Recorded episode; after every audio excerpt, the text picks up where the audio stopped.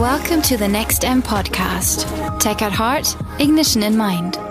Herzlich willkommen zum Next M Podcast. Mein Name ist Lars Peters und ich sitze heute hier mit Ralf Reichert, dem Gründer und Geschäftsführer von der ESL. Da fragt sich natürlich der ein oder andere, was ist denn überhaupt die ESL? äh, total einfach, ist der ähm, größte Veranstalter für Turniere und Ligen im E-Sport. Ähm, da das schon ein bisschen andere Industrie ist, irgendwo zwischen äh, der Formel 1 und der FIFA und der UEFA für E-Sports. Okay, äh, ich versuche das mal zu, zu sortieren. Das mhm. heißt, ihr äh, organisiert das eine Organisation für verschiedene ja, Akteure im E-Sports-Bereich. Vielleicht kannst du noch mal sagen, wie weit greift denn der E-Sports-Bereich? Ist das, ja. welches Gaming umfasst das zum Beispiel? Klar. Also äh, ah, E-Sports im Allgemeinen als ne, das wettbewerborientierte Spielen von Computerspielen ähm, äh, gesehen, aber das, also vielleicht mal auf Plattformebene, das inkludiert Mobile natürlich, alles, was irgendwie digital Spielen zu tun hat, VR, PC Gaming als den Kern und den Ursprung, aber natürlich auch Konsole. Also es ist erstmal ähm, ja, alle, alle alle Videospiele. Und dann, sobald es einen Wettbewerb gibt, sobald irgendwie zwei gegeneinander und am besten aber noch Teams gegeneinander spielen und es dann Gewinner gibt, dann wird das im Gemeinhin als E-Sport äh, bezeichnet. Also klassischen Sport verglichen halt auch schon mit dem Breitensport irgendwo. Und dann gibt es natürlich eine, eine Pyramide da, wie im klassischen Sport auch. Da gibt es ganz oben die Olympischen Spiele, die Fußball-WM ähm, oder ähm, jetzt mal Wimbledon ähm, und das gibt's im E-Sports auch, da heißt das dann ESL One Cologne ähm, als der Wimbledon-Vergleich, Intel Extreme Masters Katowice ähm, oder ESL Pro League ähm, oder dann in einem anderen Spiel äh, League of Legends, was wir nicht organisieren, ist die LEC, die League of Legends European Championship Series. Ähm, okay. Aber äh, äh, am Ende ist es gar nicht komplizierter als der klassische Sport. Das denken Menschen immer im ersten Schritt. Ähm, aber wenn man mal jemandem probiert zu erklären, wie funktioniert dieses Sport, dann kommt man ja auch ganz schnell zu der Idee, Olympia hat ja gar nichts zu tun mit der Fußball-WM und die sind ja komplett voneinander unabhängig genau. und eigentlich ja irgendwie fast konkurrierende Produkte. Und die gleiche Struktur gibt's im E-Sports auch. Und dann gibt's auf nationaler Ebene, machen wir die deutsche Meisterschaft. Ähm, und dann geht's aber runter bis, bis ähm, der ganze Amateurbereich, den man jetzt mal im, im, im Fußball als Kreisliga bezeichnen würde, mhm. der findet halt im E-Sports äh, fast primär auf, äh, online statt. Heißt, man spielt einfach direkt gegeneinander in einer relativ unorganisierten Art und Weise. Mhm. Ähm, aber ähm, kann sich dann über Qualifikationsturniere irgendwie dann wieder Teil der Pyramide nach oben werden. Okay, und irgendwann steigt man dann ein oder wird dann dann Bestandteil von der ESL. Also dass man da schon auch eine gute Chance hat, aus dem Amateurbereich genau, also dann in den Profibereich einzusteigen. Genau, es ist ein durchlässiges System. Denk, denk eher an, an Tennis jetzt in dem Zusammenhang. Ne? Mhm. Wenn ich irgendwie ähm, äh, da gibt's ja Qualifikationsturniere, dann gibt's Challenger-Turniere und der Gewinner vom Challenger-Turnier spielt halt auch beim Grand Slam mit, also in Wimbledon. Genauso ist es bei uns auch. Natürlich sind irgendwie die meisten Slots dann schon vergeben. Also jetzt mal bei Wimbledon gibt's irgendwie, keine Ahnung, 64 Spieler und davon sind 60 äh, an die Top 60 der Weltrangliste. Aber die letzten vier können sich da frei zu qualifizieren und ähm, das ist bei uns genauso, all, durchweg durch alle Competitions, alle Wettbewerbe, die wir tun weltweit.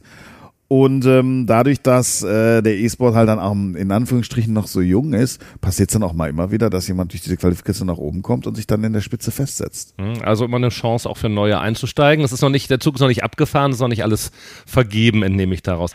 Wie kommt man denn auf eine Idee oder auf die Idee, für, ich sage jetzt mal blöd, für Computerspiele ja. so eine Liga einzuführen. Also äh, ist das dann, ist es ja nicht Gott gegeben. Ist ja, beim Fußball war es das ja auch nicht. Genau, also das ist, ähm, das war im 2000 haben wir das Ganze ja also wirklich dann als Firma gestartet. So die Projekte gab es zwar vorher schon, ähm, das war aus, aus, aus persönlichem Demand. Also ich habe selber gespielt. Mhm. Ähm, die Jungs, mit denen ich gegründet habe, gibt's auch noch ganz viele in der Industrie, ähm, haben auch alle selber gespielt und wir, wir haben dann so unsere eigenen Wettbewerbe organisiert, unsere eigenen Turniere, aber es gab jetzt keine Infrastruktur wie im klassischen Sport und vor allen Dingen für, für junge Athleten, nenne ich es jetzt mal, mhm. ähm, gab es dort keinen klaren Weg, wie kann ich denn damit mal Geld verdienen oder meinen Lebensunterhalt oder am Ende mich auch einfach nur beweisen und da ähm, meine Anerkennung generieren. Und diesen Weg wollten wir dann generieren, äh, den wollten wir bauen und daraus ein Geschäft machen. Und damit waren wir tatsächlich eigentlich einen Ticken zu früh. Wieso? ja, weil der Markt noch nicht da war. Also ähm, tatsächlich ist der Markt so 2010 hätte man jetzt mal aus purer Investmentsicht gesagt, so jetzt kann man da rein investieren. Da war dann tatsächlich so knapp zehn Jahre zu früh. Haben aber deswegen viele Dinge gelernt und viele Dinge gemacht, die wir nicht machen wollten, um die Dinge zu machen, die wir machen wollten. Mhm. Das heißt, wir haben eigentlich viel Agenturgeschäft gemacht, um unsere Produkte aufzubauen. Okay, das sind jetzt natürlich wieder viele Aspekte schon mit Produkten. Ja. Ich will vielleicht für mich jetzt nochmal kurz nachvollziehen. Erstmal, wenn ich jetzt einsteigen würde als Interessent, sage ESL oder ich spiele auch, ähm, was ist so die, die Krönung hier in Deutschland? Was ist so das wichtigste Event, ja. was ihr macht? Also in Deutschland gibt es drei große Events. Das wichtigste, größte, etablierteste ist ESL One Cologne, Counter-Strike, Juli, 15.000 Leute, Langsess Arena, ausverkauft zum vierten Jahr in Folge. Keine Ahnung, 60 Millionen Unique Viewer weltweit. Also das hat schon eine Dimension wie halt einen Tennis Grand Slam oder mhm. fast wie einen, wie einen Formel 1 Stop in Deutschland ähm, hat für, für E-Sport, das gibt es ja seit 2014, das ist im E-Sport halt schon eine lange Hi Historie. Mhm. Ne? Die meisten Wettbewerbe sind halt noch deutlich jünger und neuer. Ja, das ist, das ist so die klare Nummer eins. Dann Nummer zwei ist ESL One Hamburg. Oktober ist dann Dota, anderes Spiel. Äh, 8000 Zuschauer, ähm, ist noch ein Ticken kleiner und noch ein Ticken jünger. Und dann als drittes kommt wahrscheinlich die Gamescom, die ja dann so das, das Festival über alle Spiele und übers Gaming hinaus ist wo E-Sports im Endeffekt ja nur ein Teil des Ganzen ist. Mhm. Und das heißt also, für jedes von diesen Events stehen unterschiedliche Spiele im Fokus, also die dann da gespielt werden und für die ja. dann der Meister jeweils gekürt wird. Genau, genau. Und, und also Gamescom ist jetzt bei uns eher national, ist eher ein nationales Produkt. Also mhm. da hier finden unsere deutschen Meisterschaften statt, ESL Meisterschaft. Die anderen beiden sind international. Grand Slam im Tennis vergleichbar, besten Spieler der Welt, Riesenaufmerksamkeit. Ähm, ja. Das ist ja eigentlich sowieso klar, dass es so richtig nationale Events ja eigentlich im E-Sports gar nicht richtig geben kann. Ja, also können tust die schon geben. Also ist ja ist ja mal von der ganzen Organisationsstruktur relativ einfach abzubilden. Die Frage, die die die natürlich bei dir dahinter steckt, ist, macht das Sinn? Und da gibt es tatsächlich zwei Strömungen, Bewegungen. Die eine sagt, hey, ähm, Gaming ist ein internationales Phänomen. Jeder, der spielt, anders als beim Fußball, wo man sich ja physisch treffen muss und deswegen eigentlich erstmal 99 Prozent seiner Spiele gegen Menschen aus seiner direkten Umgebung macht, also ja. maximal aus einer anderen Stadt in der Nähe. Das ist beim E-Sports, ich gehe online, das erste Spiel, was ich mache, ist mit einem Franzosen, einem Schweden oder einem genau. Russen. Also das ist irgendwie, diese Barriere gibt's dort nicht. Nichtsdestotrotz gibt's natürlich auch lokale Fankulturen, nationale Fankulturen, Sprachbarrieren. Mhm. Und am Ende auch ähm, dieses Herunterbrechen. Das ist ja immer, ähm, ich sag mal, bei 10 Millionen Counter-Strike-Spielern gibt es als fünf, die die Besten der Welt sind. Menschen definieren sich ja schon durch Erfolge. Und mhm. wenn fünf von zehn Millionen dann als einzig erfolgreiche gelten, ist es ein Problem. Deswegen bricht man ja auch in allen Arten von Wettbewerb das dann immer runter. Und der Beste von Deutschland sind halt dann wieder auch fünf von, ich sag mal, okay. eine Million in Deutschland. Ne? Und mhm. dann die Besten von Köln sind dann wieder vielleicht nur noch fünf von, von 20.000 Counter-Strike-Spieler in Köln. So, von daher macht das natürlich schon Sinn, da diese Pyramide auch wieder nach unten mhm. zu bauen, um dort ähm, einfach Erfolgswege äh, zu basteln und dort den Leuten eine Bühne zu geben, um, um Anerkennung zu bekommen. Das heißt, wenn ich das jetzt richtig nachvollziehe, dass es eigentlich bei der Liga gar nicht unbedingt vergleichbar ist mit dem Fußball, wo jetzt irgendwie äh, 18 Teams alle ja. mal gegeneinander spielen, sondern ja. es tatsächlich ja eher so ein Pyramidensystem ist. Du hast jetzt den Begriff, glaube ich, auch zweimal gesagt, wie es wirklich beim äh, Tennis der Fall ist, wo immer man gegeneinander antritt und dann in die nächsته Gruppe kommt, bis genau. dann der Sieger feststeht. Wir machen, wir machen tatsächlich einen Hybrid zwischen beidem, also mhm. um es dann nochmal einen Ticken komplizierter zu machen. Gibt aber natürlich einen Grund dafür das Tolle und das Schwierige beim Fußball, um von der Kreisliga A mit einem Verein nach oben zu kommen, brauche ich ja zehn Jahre. Mindestens. So, die Zeit hat man im Gaming nicht, äh, beziehungsweise die Welt funktioniert einfach zwei, drei, viermal schneller. Von daher haben wir einfach durchlässigere Systeme, wo es ein bisschen einfacher ist, nach oben zu kommen. Auf der anderen Seite ist es aber auch ein Ergebnis von viel Testen. Wir haben ja im Endeffekt so ein Riesenlaboratorium, wo wir Turnier- und Spielsysteme testen können. Das, was der ganz klassische Sport so in so Mikroschritten ne, Jahr für Jahr sich verändert, machen wir einfach mal, da kommt ein neues Spiel und wir können das am Reißbrett neu designen, wie dieses Ökosystem aussehen soll. Und was unsere Learnings da sind, ist eigentlich, dass Turniere mal einfach erstmal besserer Content sind als Ligen. Warum? Weil jedes Spiel hat eine Relevanz in der Liga ist ja irgendwie die letzten zehn Spieltage ist ja die Hälfte schon irrelevant. Da geht's ja, ja klar. da geht's ja, ja nicht irgendwie genau, um was die Größeres. Das ist die Frage, genau. Genau. Und das ist passiert ja bei einem Turniersystem und die kann man auch so designen dann eigentlich gar nicht mehr. Das heißt so diese Excitement Curve, die, die Relevanz von jedem Spiel generiert man über Turniere eigentlich bessere. Erstens. Zweitens ist es ja so, wenn man jetzt mal überlegt, Dortmund und Bayern, die spielen halt ne, zweimal in der Fußball-Bundesliga gegeneinander, dann vielleicht nochmal im Supercup, dann vielleicht nochmal im DFB-Pokal. Das heißt so viermal und dann, wenn es ganz verrückt läuft, noch in der Champions League. Mhm. Im E-Sport spielen die Top-Teams halt deutlich öfter gegeneinander. Es nimmt zwar ein bisschen die Exklusivität von diesem Spiel weg und die Besonderheit, Auf der anderen Seite läuft die Welt online aber schneller, dass so, ne, alles so, was schon 10 und 20 Mal im Jahr gegeneinander spielen, ist dann echt noch okay, ist unsere Erfahrung. Das bleibt, auch, Mal bleibt wäre, auch spannend dann. Genau, ne, wäre jede Woche einmal, dann ist es ja. schon wieder zu viel, aber wenn das ne, so ein, zweimal im Monat, äh, das ist das, was die Fans sehen wollen, das ist halt der beste Content. Und ähm, ja, das können wir halt so designen. Du hast gesagt, dass das eine wahnsinnig schnelle Welt ist, äh, plus dann kommt ein neues Spiel raus. Äh, da muss dann letztendlich auch eine Art Liga drumherum gebaut werden. Wie schnell geht das, wenn jetzt ein neues Spiel rauskommt? Wie ist die Lebensdauer ja. von einem solchen Spiel im Liga-Betrieb? Tatsächlich total unterschiedlich. Also äh, was ja irgendwie, ich sag mal, eher im ersten Schritt nicht so ganz intuitiv ist, wenn ein Spiel rauskommt, muss ich das erstmal so als Community setteln.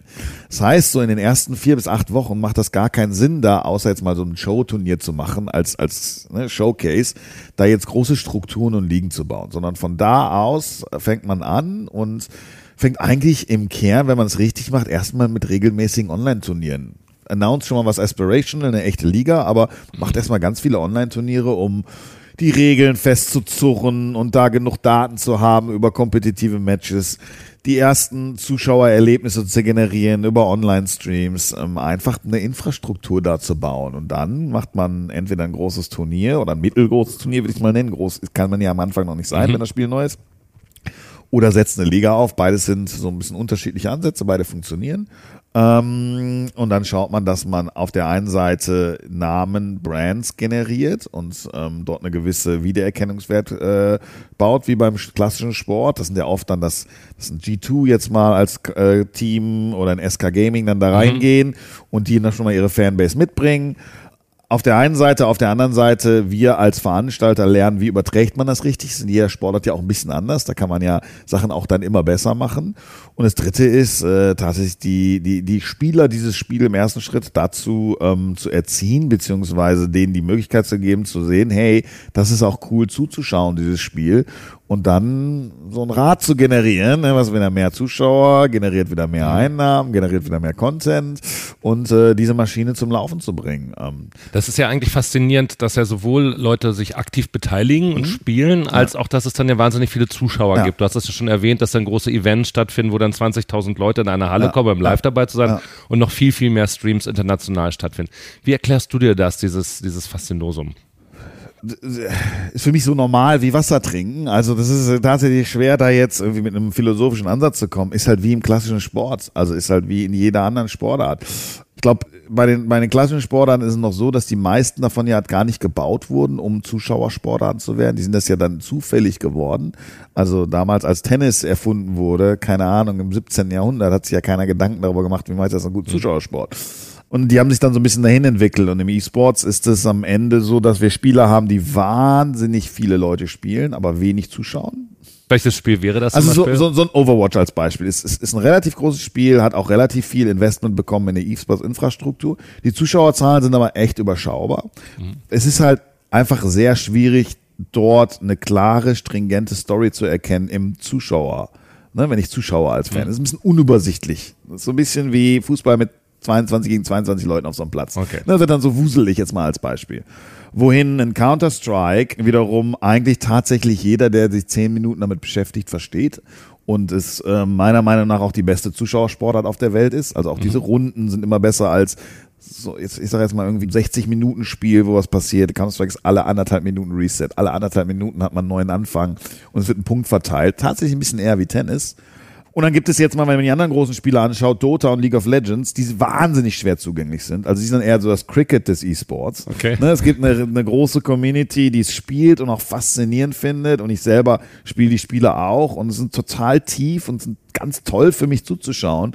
Aber jemand, der das Spiel noch nie gespielt hat, ist es unmöglich nahe zu bringen, das nur zuzuschauen. Das heißt, man muss das erstmal spielen. Und das ist aber auch wieder vergleichbar mit dem klassischen Sport. Da gibt es Sportarten, die kannst du sofort reinkommen. Biathlon jetzt mal als Beispiel. Ja. Dass du zwei Minuten, um zu verstehen, worum es geht, und dann gibt es andere Sportarten, die musst du eigentlich dein Leben lang irgendwie. American Football macht ja auch inhaltlich wenig Sinn, wenn man da nicht die Regeln Genau, also man muss sich selber damit auseinandersetzen oder im Zweifel selber da auch ja. äh, Spieler mit ja. sein.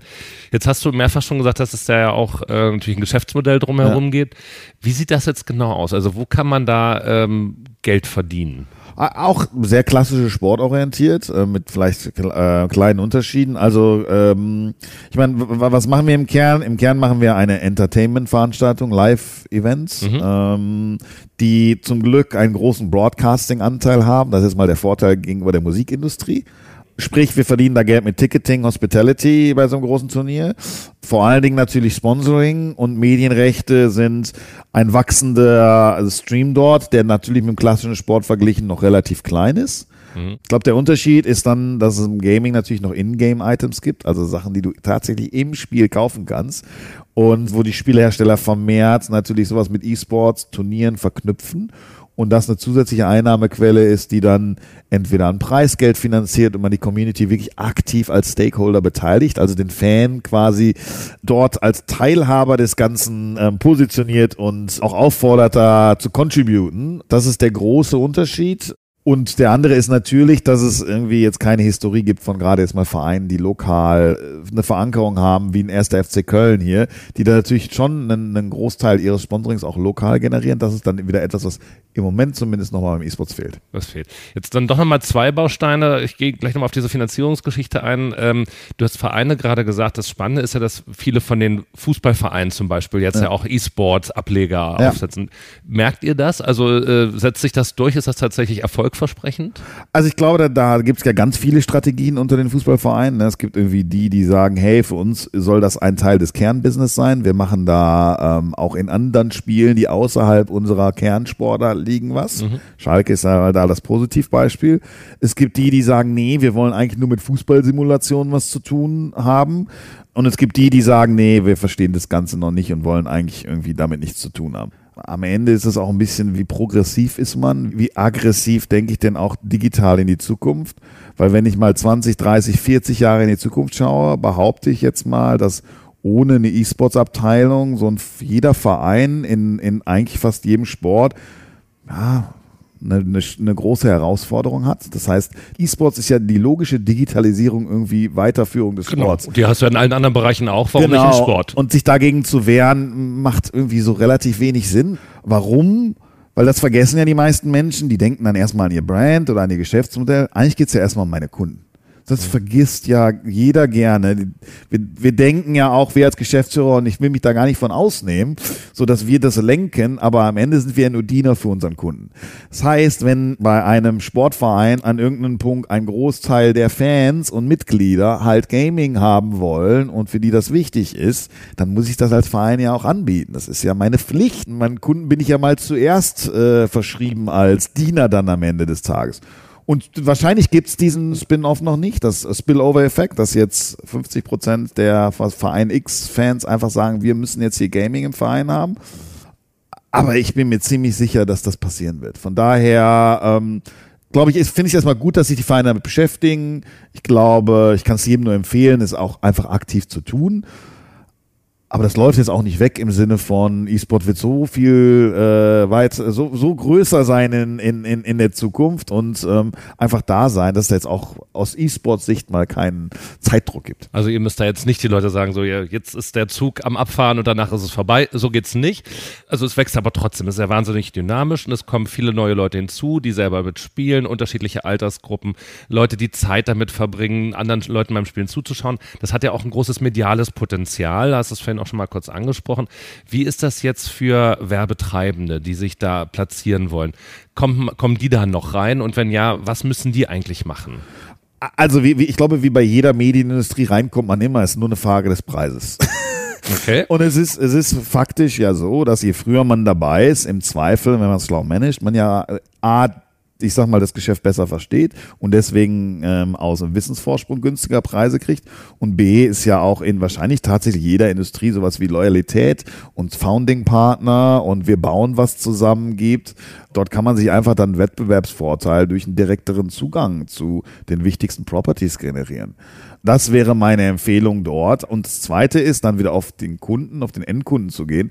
Es gibt halt viele Endkunden, die man über das, was klassische Mediabuchung, das, was klassischen Marketing-Mix angeht, einfach natürlich nicht erreicht. Out of home, ja, wird man Leute immer zu einem gewissen Grad erreichen. Ähm, Digital Advertisement, ja, schwierig, ne? Selbst Pre-Roll ist ja ähm, Skip My Ad und so, ist schon schwierig. Da ist E-Sport schon eine einzigartige Möglichkeit mit Generation Z, Millennials, wie man sie auch immer nennt, ähm, die, die dort zu erreichen, wo sie sich wohlfühlen. Das ist ja irgendwie immer unsere Philosophie gewesen. Hol, hol die Menschen dort ab, wo sie, wo sie sich zu Hause fühlen. Ähm, das heißt also auch in die Spiele hineinzugehen, meinetwegen erfolgreiche Spieler dann entsprechend äh, zu branden oder dann als, als Partner zu genau, haben, Sp sowas in der Richtung. Sponsoring ist dann ja eine Werbeform, in der man äh, mit Aktivierung tolle Geschichten erzählen kann, die auch sehr glaubhaft erzählen kann. Ich glaube, das ist dann so das, das Wie und was dann noch besonders ist beim E-Sports oder zumindest mal bei uns, bei der der ESL. Dadurch, dass wir das Mediensignal selber produzieren, also unsere Kerndistribution ist ja digital, YouTube, Twitch, ähm, auch nationale Plattformen mehr und mehr. Und dort produzieren wir ja das Hauptsignal. Das heißt, wir haben dort anders als im klassischen Sport, wo ja schon Sponsoring und Media Broadcast sehr getrennt sind, das ist bei uns deutlich integrierter. Das heißt, wir erzählen Geschichten um Mercedes und DHL im Hauptbroadcast. Ne? Die sind einfach Teil der Story und das Sponsoring ist nicht, da kommt ein Mercedes-Logo hin, sondern was für einen Mehrwert kann Mobilität, Mercedes, ist in dem Zusammenhang Most Valuable Player, ähm, bei DHL die Drops machen, ist jetzt so ein In-Game-Language, mhm. ne? aber, aber glaubhafte Geschichten, im Hauptbroadcast der Sportart zu generieren, ist halt etwas, wo der klassische Sport durch sein Geschäftsmodell anders aufgestellt ist. Und da hat man dann, dann bei uns gerade an diese schwer erreichbare Zielgruppe kann man eine coole Message direkt adressieren. Das ist etwas, das gibt's nicht an vielen anderen Stellen der Werbeindustrie. Da sind wir unglaublich stolz drauf, glauben, dass wir da tatsächlich ziemlich innovativ sind und wollen aber mit, mit Partnern zusammen ans Limit bringen, anstatt jetzt äh, zu sagen, hey, jetzt wird's aber, wir machen einfach Standard ABC. Dann sagt mir doch jetzt zum Schluss noch, ganz unter uns im Vertrauen, wenn ich mich da jetzt engagieren will, ja. was ist jetzt der Trend, auf den ich setzen muss, damit ich daraus auch für mich persönlich ein Geschäftsmodell ziehen könnte? Also ich, ich glaube, das ist tatsächlich so unterschiedlich von, von, von Firma zu Firma. Ich glaube, die Frage ist rein national oder international. Ähm, dann ist tatsächlich die, die, die Frage, Spieler ab 16, wo sich immer noch viele schwer tun, was ich nur so halb verstehe. Ab 18 sehen wir es auch. Aber Counter-Strike oder nicht Counter-Strike ist okay. eigentlich die Kernfrage. Mhm. Eher große Events mit einer ziemlich krassen Story oder 365 Tage mit eher vielen kleinen Stories. Aber wahrscheinlich am besten bei uns anrufen oder bei euch tatsächlich, weil zusammen können wir da helfen. Okay. Dann freue ich mich äh, auf neue Geschäftsmodelle, Innovationen, die von der ESL kommen. Bedanke mich ganz herzlich bei Ralf Reichert für das tolle Gespräch. Vielen Dank.